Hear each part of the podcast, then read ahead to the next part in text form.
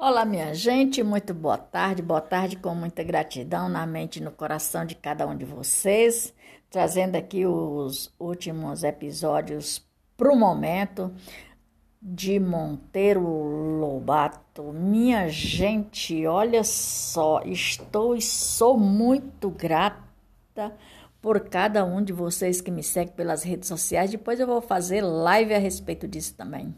Pois é, minha gente, muito boa tarde, boa tarde para você que mora no país Brasil, que seja brasileiro ou não, 15 horas e 39 minutos.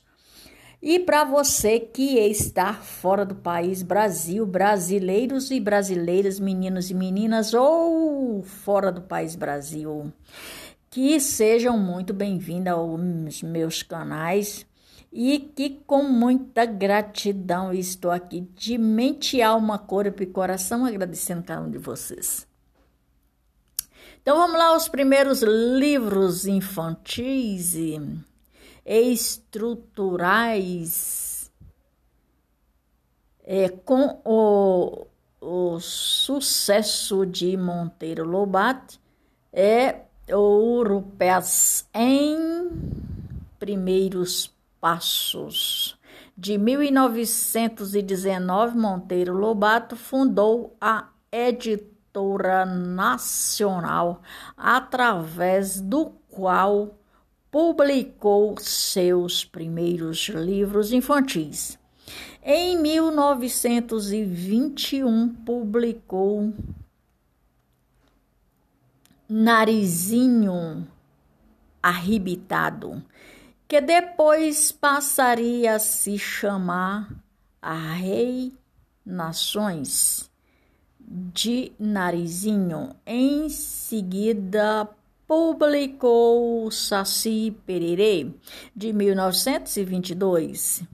As obras infantis fizeram grande sucesso, o que levou aí atuou o ator, o atuou a prolongar as aventuras de seus personagens em outras livrarias também. É, gigante, girando, girando todos ao redor do sítio do Pica-Pau Amarelo. Em 1924, a Reva, Revolução Paulista levou sua editora à falência depois de vender tudo Lobato e o amigo a Etaple, Etaple, Etap, Etalis, Etalis fundaram outra editora só para imprimir livros didáticos a Companhia Editora Nacional mudou-se então para o Rio de Janeiro. A defesa do Petrópole. Em 1927, Lobato foi nomeado por Washington Luiz, a, a dito cultural do Brasil ou do país Brasil ou no país Brasil, nos Estados Unidos ele foi o grande progresso industrial que observou e levou a desejar o mesmo para o país Brasil e em 1931 Monteiro Lobato retornou ao Brasil e no ano seguinte publicou suas impressões sobre a viagem aos Estados Unidos.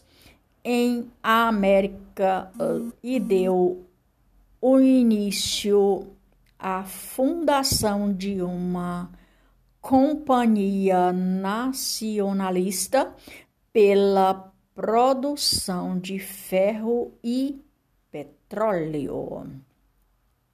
fez várias conferências industriais na existência de petróleo no subsolo brasileiro, mesmo que os, que os técnicos estrangeiros afirmassem ao contrário, contra as pretensões empresariais do Monteiro Lobato. Erguiam-se instruções poderosas e a Itabiral, Itabiramon. Não sei o que, que significa isso, mas quem sabe inglês sabe muito bem do que eu estou falando. Defendia para si o monopólio do ferro brasileiro e procuravam a igualizar, a igualizar o custo, forçar o governo ali a assegurar o privilégio de tudo isso. Na defesa de suas empresas, Lobato resolveu ah, reunir todos os fatos e em 1936 publicou o ex-condelo, publicou e o ex-condelo do petróleo de ferro. É, vou dar continuidade nas próximas, nas próximas páginas, porque essa história eu estou amando essa história de Monteiro Lobato. Pois é, minha gente, por hoje é só.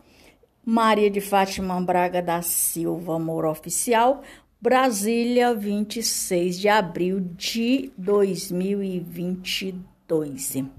Número desse podcast é o número 34, com 212 episódios e hoje exatamente hoje com 692 reproduções. Minha gente, sou estou muito grata pela companhia de cada um de vocês. Eu vou, mas volto. Até mais ver. Tchau, tchau. Grande abraço. Fátima.